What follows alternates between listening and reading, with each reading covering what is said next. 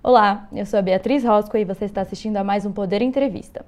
A convidada de hoje é a ex-senadora, ministra do Meio Ambiente de 2003 a 2008 durante o governo de Lula e três vezes candidata à presidência da República, Marina Silva. Seja muito bem-vinda, Marina. Obrigada, Beatriz. Um prazer estar aqui com você e todos aqueles que nos acompanham. Ministra, primeiramente, é, eu queria que a senhora fizesse uma análise da conjuntura política que a gente está vivendo agora, é, com a questão da tensão entre os poderes, há, um ano das eleições, né, como é que estão as articulações. Então, eu queria uma análise geral da conjuntura política que a gente vive hoje. Temos uma realidade bastante difícil, com uma série de acontecimentos que são muito preocupantes Talvez um dos mais preocupantes, sem sombra de dúvidas, é o problema grave de saúde pública, onde nós somos o terceiro país em cobertura vacinal em relação à questão da segunda dose.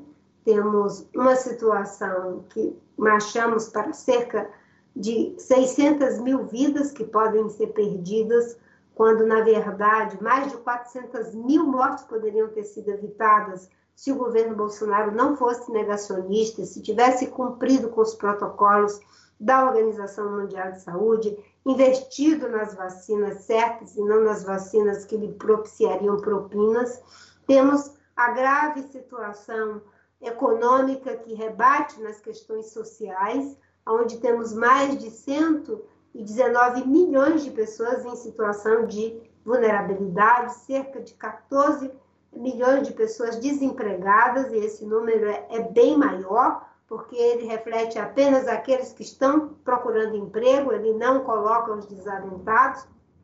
Temos uma grave situação na área de educação, saúde pública, meio ambiente, enfim, todos os setores. Meio ambiente talvez seja um dos mais prejudicados em função da insolvência, do desmonte que o presidente Bolsonaro, junto com o Ricardo Salles, fizeram da governança ambiental. E como se não bastasse uma ameaça à nossa democracia. Porque sem democracia é muito difícil resolvermos os problemas da economia, da saúde, da educação, do meio ambiente. E o governo Bolsonaro, sabendo que vai perder sim a eleição, ele joga agora todas as fichas na desorganização política, institucional, econômica, social do nosso país, no caos, chamando é, as forças militares para essa manifestação do dia 7 de setembro, e isso realmente é algo que nos preocupa. Nos preocupa porque o governo já não governa mais, ele ocupa corrosivamente o Estado brasileiro, as instituições públicas, promovendo a corrosão da democracia, a corrosão da a nossa, enfim, Constituição, do respeito à nossa Constituição e a, a corrosão dos serviços públicos. Nós temos uma situação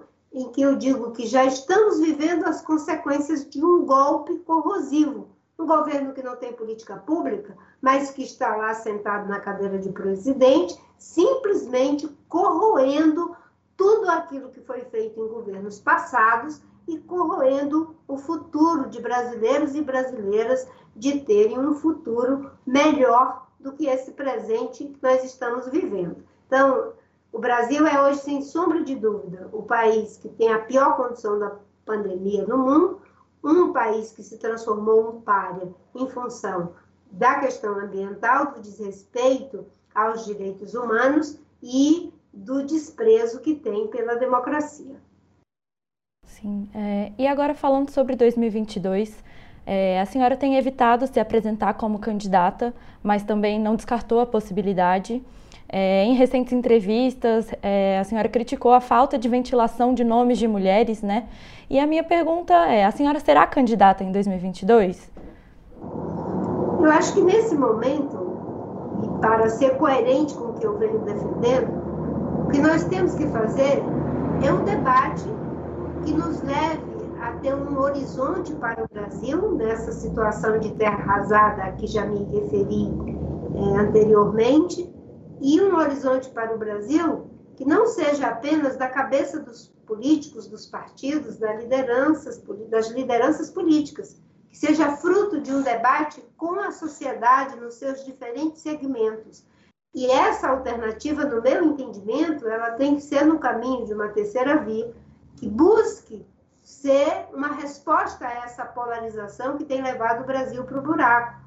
Tanto daqueles que tiveram a oportunidade de, no passado, estar no governo após a reconquista da democracia, que fizeram coisas importantes, como PT, PSDB, em relação à questão da política econômica, PSDB, das políticas sociais, PT, mas que se aferraram de tal forma ao poder que decepcionaram as pessoas a sociedade com graves casos de corrupção, com negligenciar determinadas ações da crise de 2008, que deveriam ter sido tratadas a tempo e ter levado o país para essa crise econômica que se aprofundou com Temer e com Bolsonaro, e que agora querem de novo se apresentar sem nenhuma autocrítica dos erros que cometeram. E também evitar aquele que tomou de assalto o poder é, do nosso país e que não tem nenhum apreço pela democracia que o elegeu e que agora quer dar um golpe, desconstruindo tudo aquilo que conquistamos a duras penas ao longo de décadas de resistência no período da ditadura militar. Então, eu trabalho para criar essa alternativa e tenho dito: se somos uma alternativa à polarização, que não está partindo de um nome sem programa, mas de um programa para poder ter o melhor nome para fazê-lo vitorioso. Então, não vou né, ficar fixando em nomes. Eu já fui candidata por três vezes, tenho tranquilidade em participar desse debate e apoiar aquele nome que tenha compromisso com a agenda de combate às desigualdades sociais, de desenvolvimento sustentável,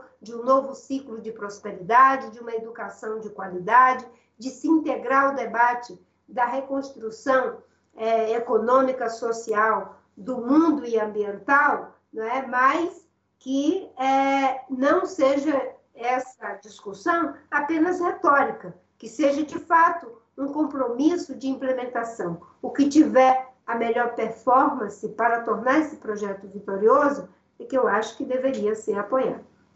E na avaliação da senhora, já existe algum nome que seria é, a representação desse projeto? Nós estamos ainda no debate. Infelizmente, o que está acontecendo é o debate na tradição do Brasil em torno de nomes.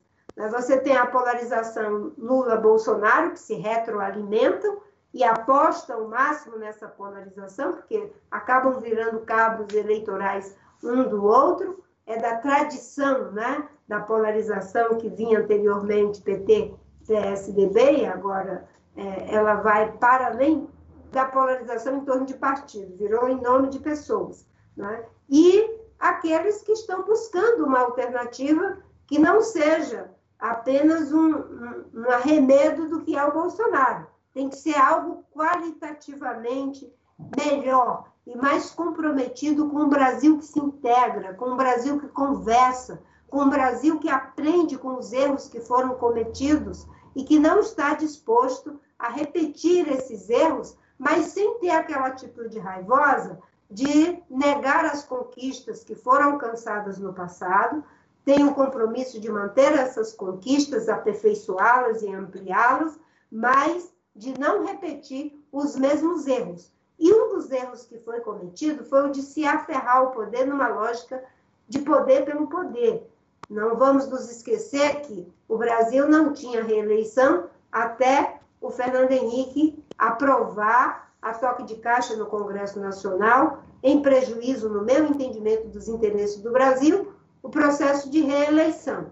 Daí para frente virou a lógica de querer ficar 20 anos do poder, como disse o próprio Sérgio Mota com Fernando Henrique, como disse o próprio é, PT quando assumiu o poder, e a partir daí vale tudo para permanecer no poder. O que nós temos que ter é um compromisso com a democracia, com a alternância de poder, com políticas de longo prazo, independente de quem vai ocupar o cargo de presidente, independente do partido ou da configuração ideológica. E para mim, nós deveríamos estar discutindo uma reforma política que aperfeiçoe e aprofunde a democracia, fortaleça as instituições democráticas, melhore a qualidade da política e de suas instituições e acabe com a reeleição, porque a reeleição ficou como algo que virou um fim em si mesmo.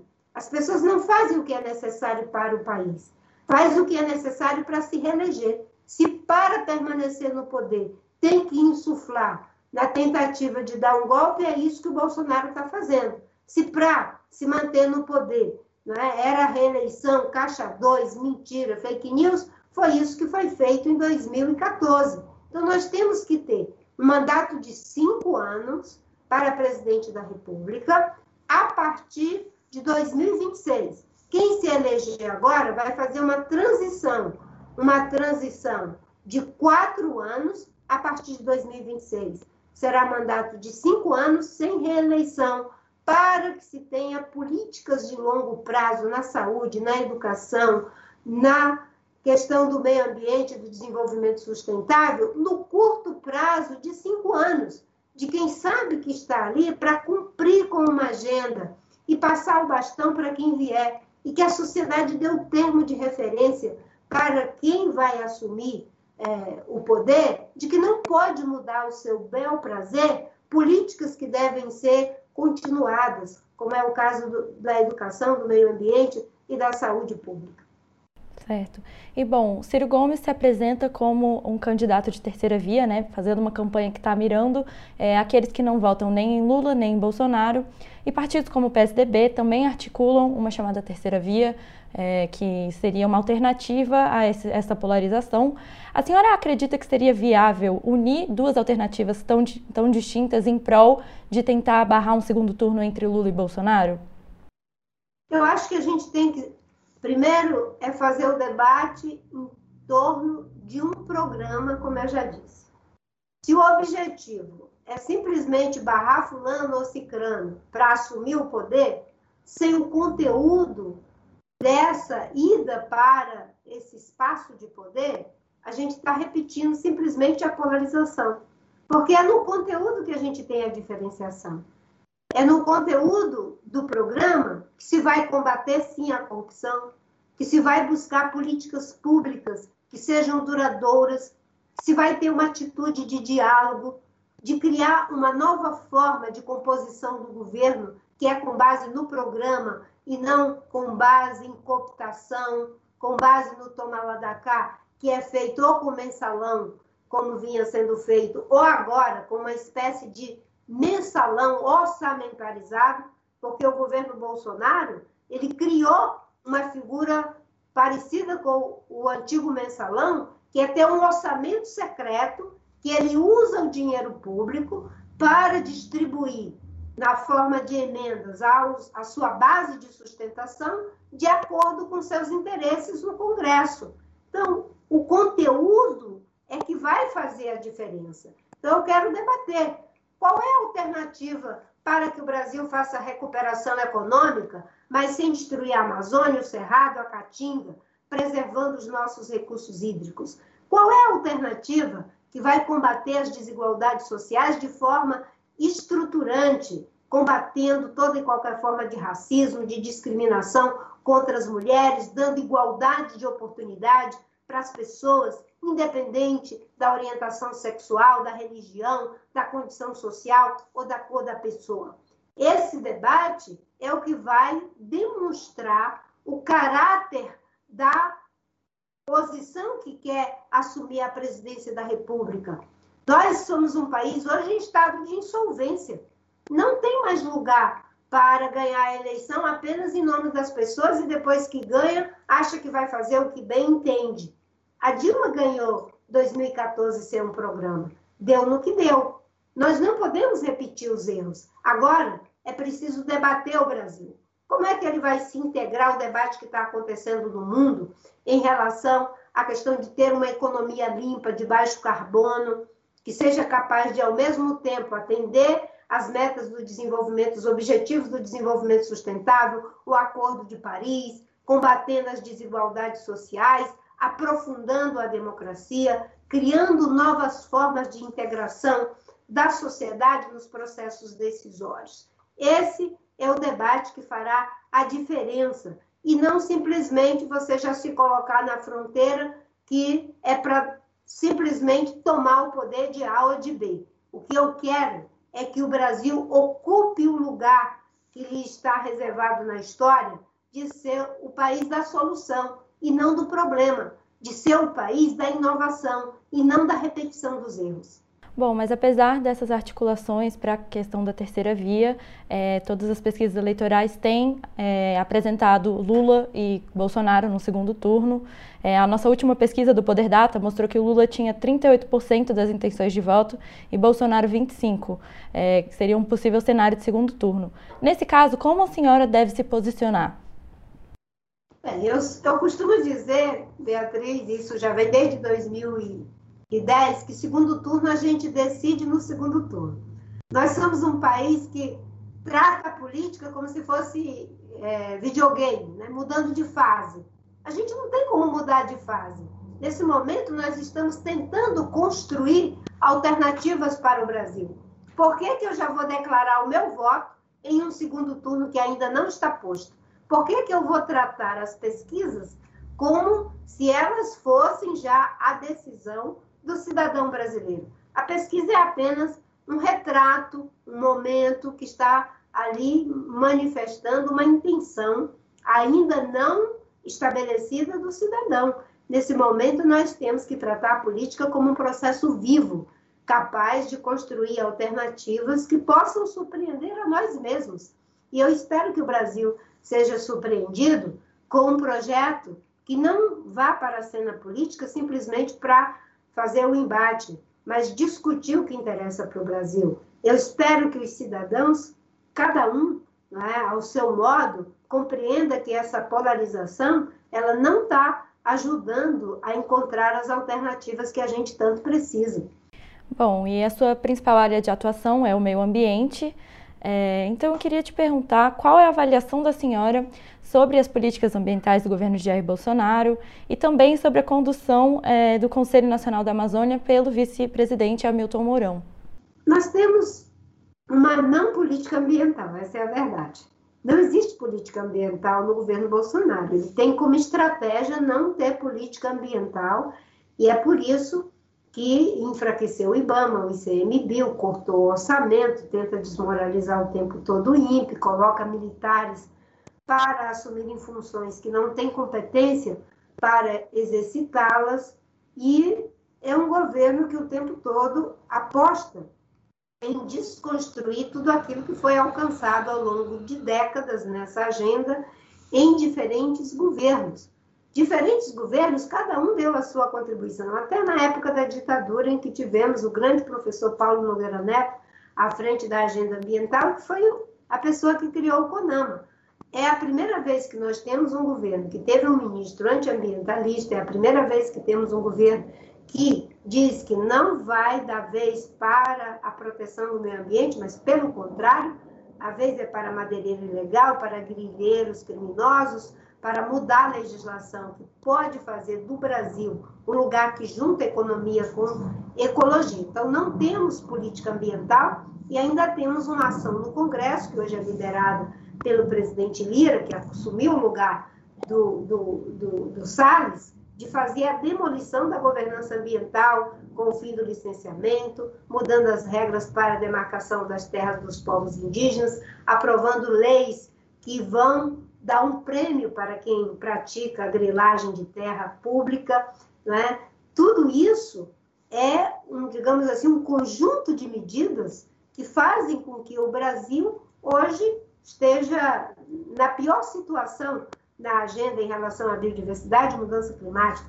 Só para você ter uma ideia, durante a minha gestão no Ministério do Meio Ambiente, mesmo sofrendo incompreensões dentro do governo, resistências, mas durante o período de 2003 a 2008, nós fomos responsáveis por 80% das áreas protegidas que foram criadas no mundo.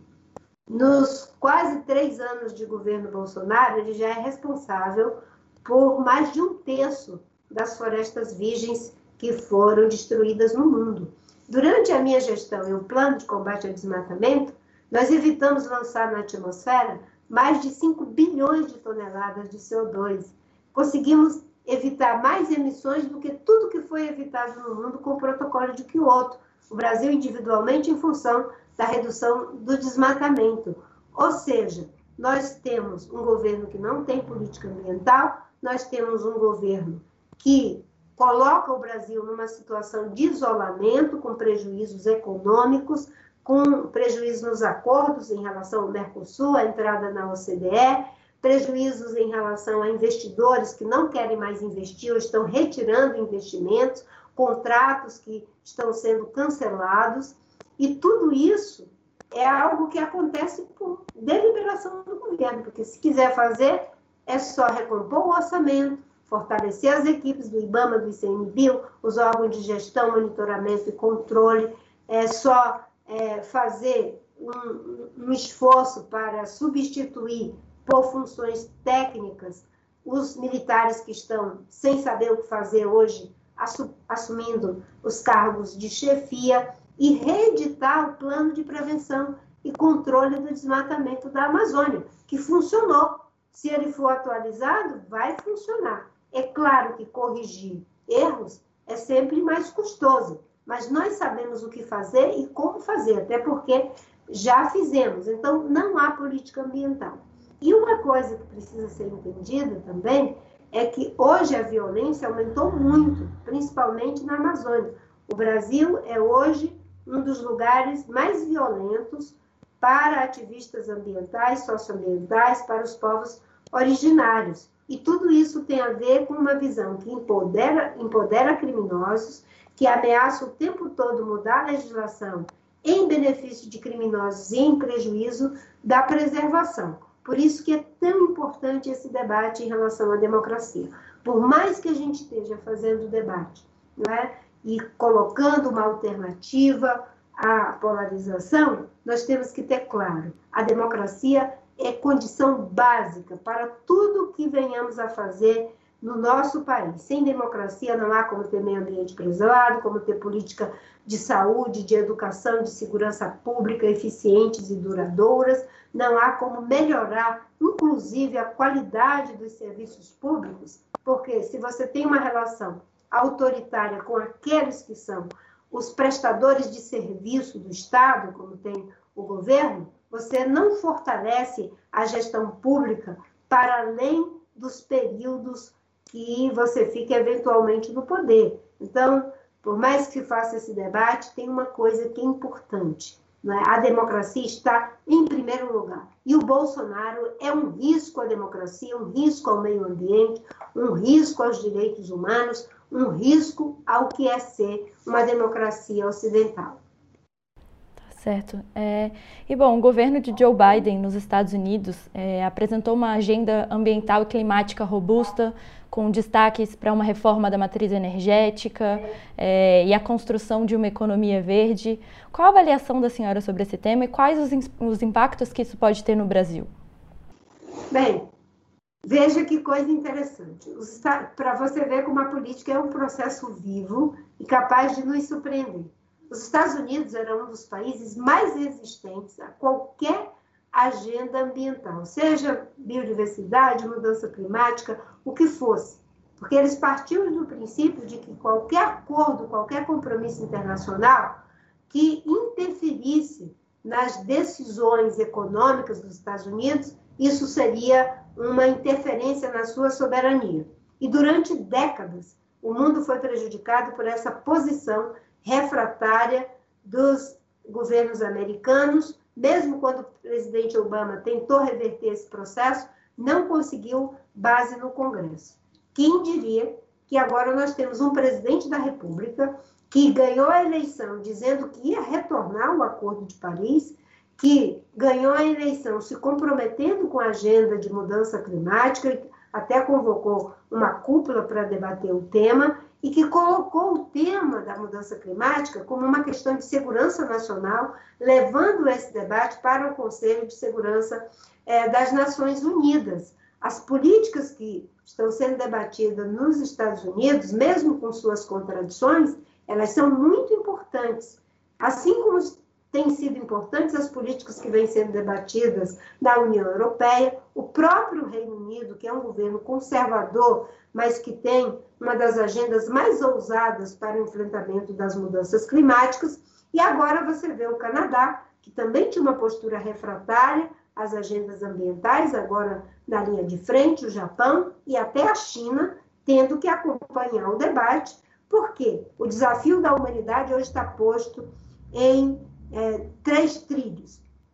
Como resolver o problema de saúde pública que afetou a humanidade, como resolver o grave problema da mudança climática, que, segundo o IPCC, está sim ameaçando o equilíbrio da Terra em função da, da ação humana, pode até inviabilizar a vida se nada for feito, se não for interrompido. Então, a agenda de mudança climática é um, uma prioridade, porque ela pode causar até mais prejuízo do que a pandemia, e a questão do desenvolvimento econômico com fortalecimento para os países democráticos de suas democracias. É uma agenda relevante, importante, mesmo com todas as contradições que o governo Biden está vivendo. E o que se espera é que não haja nenhum tipo é, de relativização em relação ao governo Bolsonaro, em função de qualquer que seja o interesse no que concerne a agenda de proteção aos biomas brasileiros,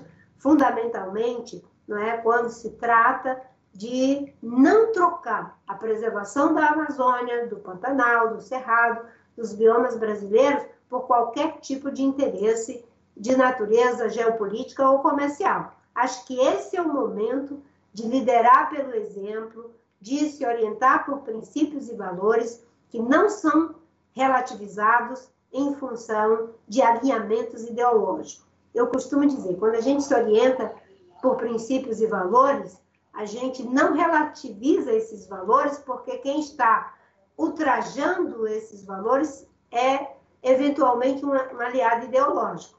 E é o que eu digo em relação à Venezuela. A Venezuela é uma ditadura em prejuízo da democracia, do meio ambiente, dos direitos humanos, de tudo. E tem muitos que fazem vistas grossas ao que acontece com o povo venezuelano, enquanto defendem a nossa democracia. Eu tenho que criticar o que o Bolsonaro faz aqui pela direita e criticar o autoritarismo do Maduro com o título ou guarda-chuva de esquerda.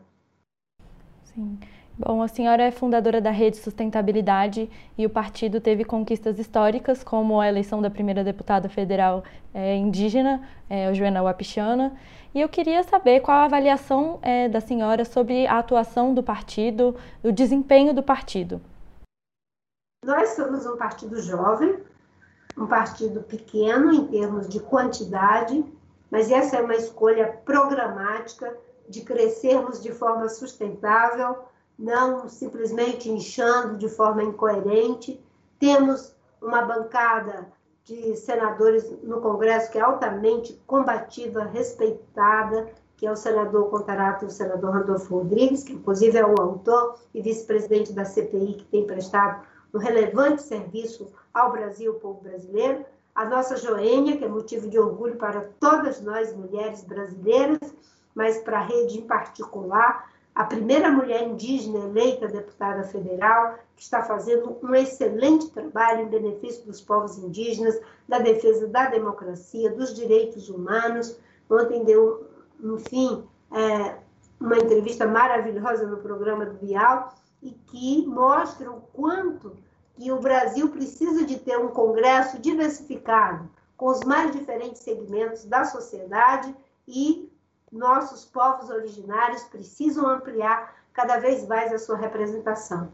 A rede tem dado essa contribuição, é reconhecido como um partido que está mostrando que para ser relevante não precisa ser um partido inchado e, segundo a Fundação Getúlio Vargas, já nos primeiros anos da sua existência, é o partido que mais tem contribuído no combate à corrupção. E temos fortalecido a democracia, a mobilidade política, valorizamos a ação dos jovens, das mulheres, a rede, diferentemente de outros partidos que têm sempre figuras que vão se perpetuando na direção do partido, No nosso caso, nós entendemos que a alternância é muito importante. Então, eu fui é, a porta-voz da rede, depois da minha participação, já tivemos outros porta-vozes, agora é a nossa querida senadora Heloísa Helena, é sempre um homem e uma mulher, sempre um mais experiente, outro mais jovem.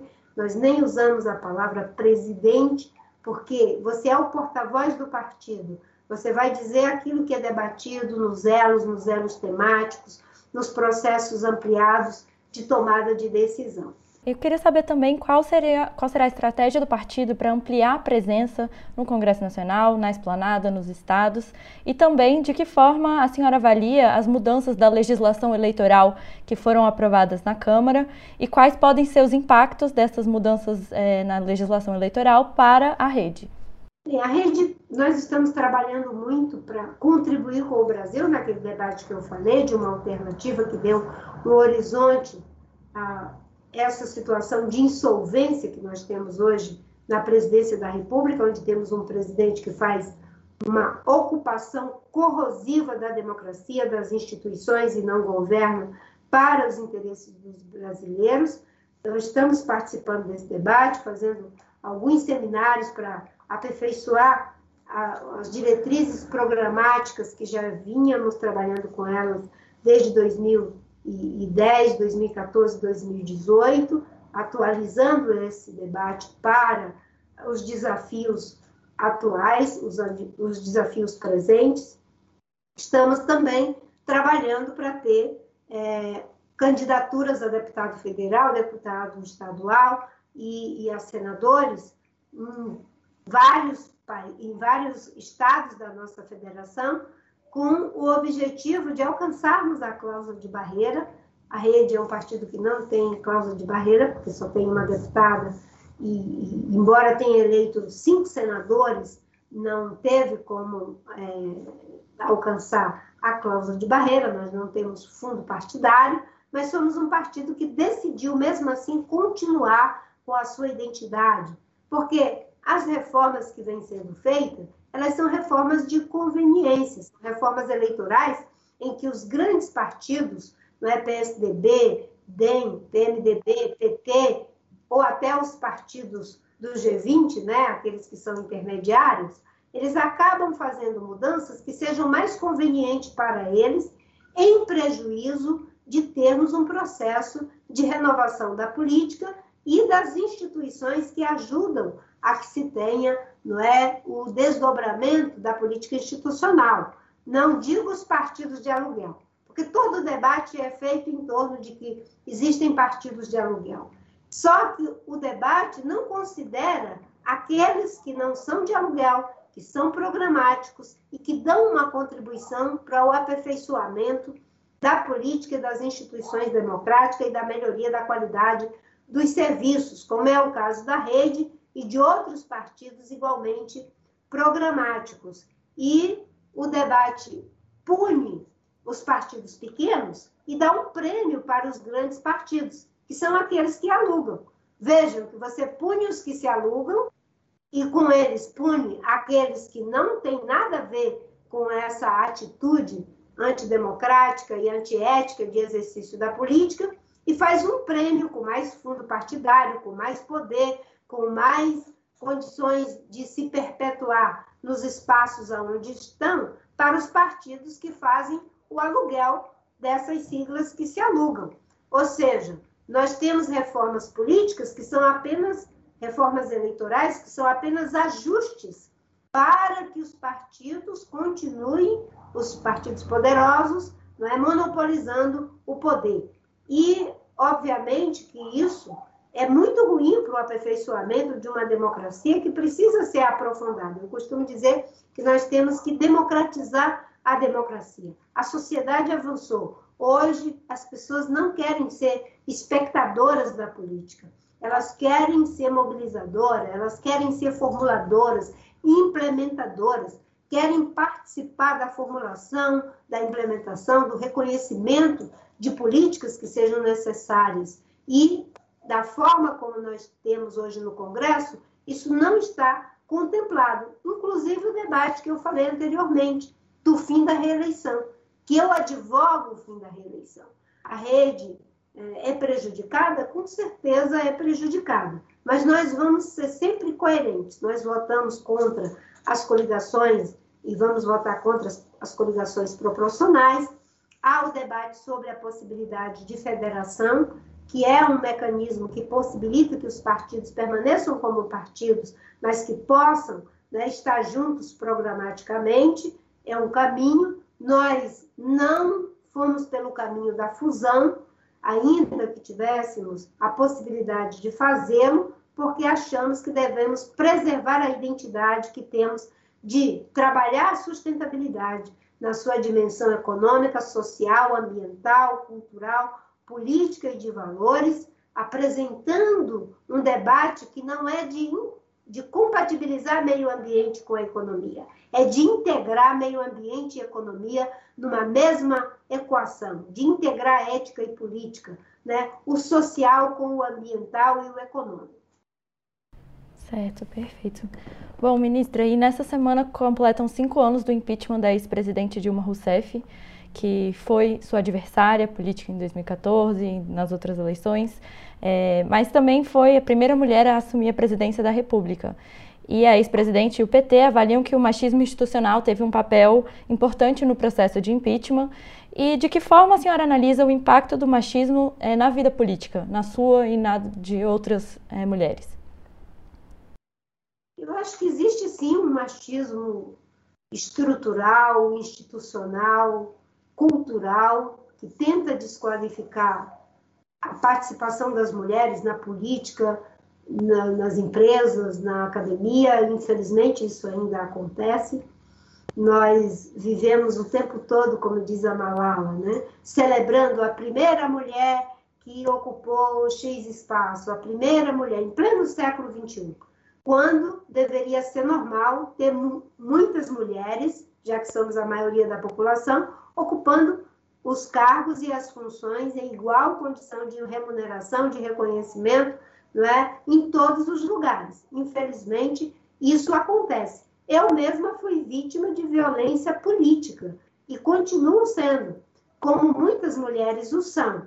Né? E, graças a Deus, né, luto para que nenhuma mulher, independente da sua ideologia, seja motivo de desconstrução de violência política. Em 2014, a campanha da presidente Dilma não fez o que fez comigo com o Aécio, não fez o que fez comigo com outros candidatos homens, fez comigo, usando inclusive as minhas características pessoais, né, de que era fraca, de que era magrinha, de que era uma série de coisas que são preconceituosas. Porque para ser presidente da República, você tem que ter propostas, você tem que ter ideias. Não é? Eu me lembro que durante a campanha a violência era tamanha, a mentira era tamanha, que eu pensava: como que isso não é feito com outros candidatos? Por que será que é feito comigo? Obviamente que era muito mais fácil para o marqueteiro João Santana desqualificar e tentar destruir uma mulher de origem humilde, uma mulher que veio para o cenário da política lutando, não porque alguém ungiu e colocou lá naquele lugar, como às vezes acontece nos partidos tradicionais, uma mulher que é, vem com a, a carga de, além de ser humilde, ser uma mulher preta. Então, era muito fácil. O que dissesse né, na cabeça dessas pessoas, é como se fosse, né, poderia ter mais aderência na opinião pública. Tanto é que existe o estereótipo né, da varina sumida. Por que não dizem que o, El, o Alckmin está sumido? Por que não diz que fulano Beltrano está sumido? Porque dizem exatamente que sou eu que estou sumida. Porque é o desejo inconsciente que esses grupos autoritários têm, e aí, infelizmente, não é, de parte da direita e de parte da própria esquerda, de invisibilizar aqueles que não fazem o discurso que eles querem que você faça, que tenta falar a partir de um lugar de autonomia, de liberdade, de respeito à democracia. Então, existe sim um machismo estrutural, com certeza a presidente Dilma foi vítima e é vítima desse machismo, e da minha parte, eu faço de tudo para que nenhuma mulher seja vítima de machismo. Não é? Ah, eu ouço muitas pessoas falando na sororidade, uma sororidade que muitos não tiveram comigo quando fui candidata à presidência da República em 2014. Mas eu não tomo isso como um olhar de vingança. Eu tomo isso como um olhar de reparação, de que a gente aprenda com esses erros, porque eles às vezes são praticados e alguns fazem vistas grossas, mas isso é o adubo para que venha algo pior ainda. E o que florou né, dessa visão, às vezes, de relativizar princípios e valores é o Bolsonaro, que hoje todos combatemos e achamos que, de fato, ele é um risco extremo à nossa democracia.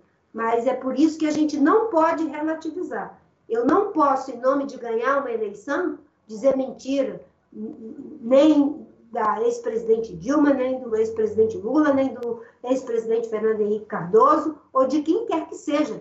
Mentir jamais, não é? nem de Bolsonaro, de ninguém. Você tem que fazer a disputa política com base nos princípios da ética que orienta a atuação. Porque, é, digamos assim, regras existe até na guerra. Existe até uma ética de guerra. Né? A política no Brasil foi perdendo qualquer referencial ético de vale tudo para ganhar uma eleição. Acho que a, a, própria presidente Dilma fez uma frase que foi infeliz, né, de que para ganhar se juntaria até com o diabo.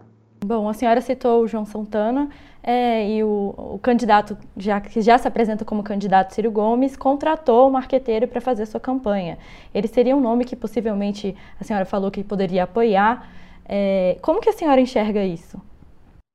O que eu tenho dito é que eu quero fazer o debate para, no campo de uma alternativa à polarização, ver qual é o melhor nome para tornar vitorioso o processo político. E em todas as vezes em que conversei com o ministro Ciro Gomes, eu sempre manifestei que essa era, no meu entendimento, a melhor estratégia. Eu tenho uma boa relação com o ministro Ciro Gomes, aliás, pessoalmente, eu sempre procuro preservar as relações com as pessoas, de respeito no terreno da democracia, é, e essa relação vem da época em que fomos ministros juntos, que ele me ajudou muito, não só ele, mas o ministro Tasso Genro, o ministro Márcio Tomás Baixo, Miguel Rosseto, o ministro Dulce, vários ministros me ajudaram muito naqueles resultados é, que alcançamos no Ministério do Meio Ambiente, porque eu não tenho a prática de reescrever a história, de que porque a gente está em polos diferentes, eu vou é, esquecer as coisas positivas que foram feitas porque você tem que ter a estratégia de desconstruir ou anular ou, enfim, invisibilizar os, os supostos adversários. Né? Então, no caso do, do João Santana, eu acho que ele foi a pessoa que insetou o ódio na política brasileira. Lamentavelmente, o Brasil, que já vem de uma tradição polarizada, teve em 2014 né, essa ação como uma estratégia política uma pessoa que traz a carga, inclusive, de ter sido contratado para espalhar mentira com dinheiro de caixa 2. Agora, o debate que está sendo feito em relação a ideias e propostas para o Brasil, ele tem que ser muito maior e a defesa da nossa democracia é muito maior do que aqueles que procuram sabotá-la, seja pelo hábito da violência política, das mentiras, não é? Seja pelo uso de dinheiro, do abuso do poder econômico ou por ações autoritárias que tentam corroer a nossa democracia, desrespeitando o Estado Democrático de Direito e a nossa Constituição. Eu permaneço no campo da construção do debate e eu espero que a campanha que seja uma alternativa a terceira via não seja campanha de ódio, seja campanha de propostas, falando com firmeza, fazendo as críticas que precisam ser feitas, mas jamais como estratégia de desconstrução, de aniquilação de biografia. Isso não tem nada a ver com democracia, isso tem algo a ver com coisas que aconteceram na história e que foram muito dolorosas do ponto de vista dos sofrimentos que causaram a humanidade. A gente já vai encaminhando para o final da entrevista e eu gostaria de perguntar, então, quais são os seus planos para 2022 e para o seu futuro político, para além do debate, que a senhora é, já comentou aqui ao longo da entrevista, que a senhora tem debatido, mas para além do debate, quais são os seus planos para o ano que vem e para o futuro, seu futuro político? Eu vou continuar na minha militância, no meu ativismo socioambiental. Eu faço isso desde, desde que nasci, depois, aos 17 anos, quando conheci o Chico Mendes. Comecei sem estar na política institucional, mas fazendo política e defendendo os interesses públicos da agenda socioambiental. Hoje, tendo sido senadora, ministra do Meio Ambiente, candidata por três vezes à presidência da República, eu estou o tempo todo, apesar desses que tentam me invisibilizar autoritariamente, que dizem que eu estou sumida, eu estou o tempo todo no debate, nas redes sociais, fazendo entrevistas como essas que nós estamos fazendo aqui, participando é, ativamente da defesa dos povos indígenas, da educação, da saúde pública, dos interesses do nosso país. Eu vou continuar o meu trabalho. É? Eu sei que é um momento difícil do, Brasil, a rede é um partido pequeno, nós estamos trabalhando para ter uma boa chapa em todos os estados, para deputado federal, para senador, onde é possível ter candidaturas a governador, como é o caso do Amapá, com o nosso senador Randolph, que, se Deus quiser, haverá de ser eleito. No caso do Espírito Santo, com o nosso ex-prefeito de Serra, o Aldifax, também tem um grande potencial para ser eleito governador. E é esse o trabalho que eu estou disposta a fazer. Eu encaro a política, Beatriz, como um serviço. E eu já prestei esse serviço como ministra, prestei esse serviço como senadora, vereadora, deputada. Na rede eu defendo que sejam apenas dois mandatos para o legislativo e que para o executivo a gente acabe com reeleição.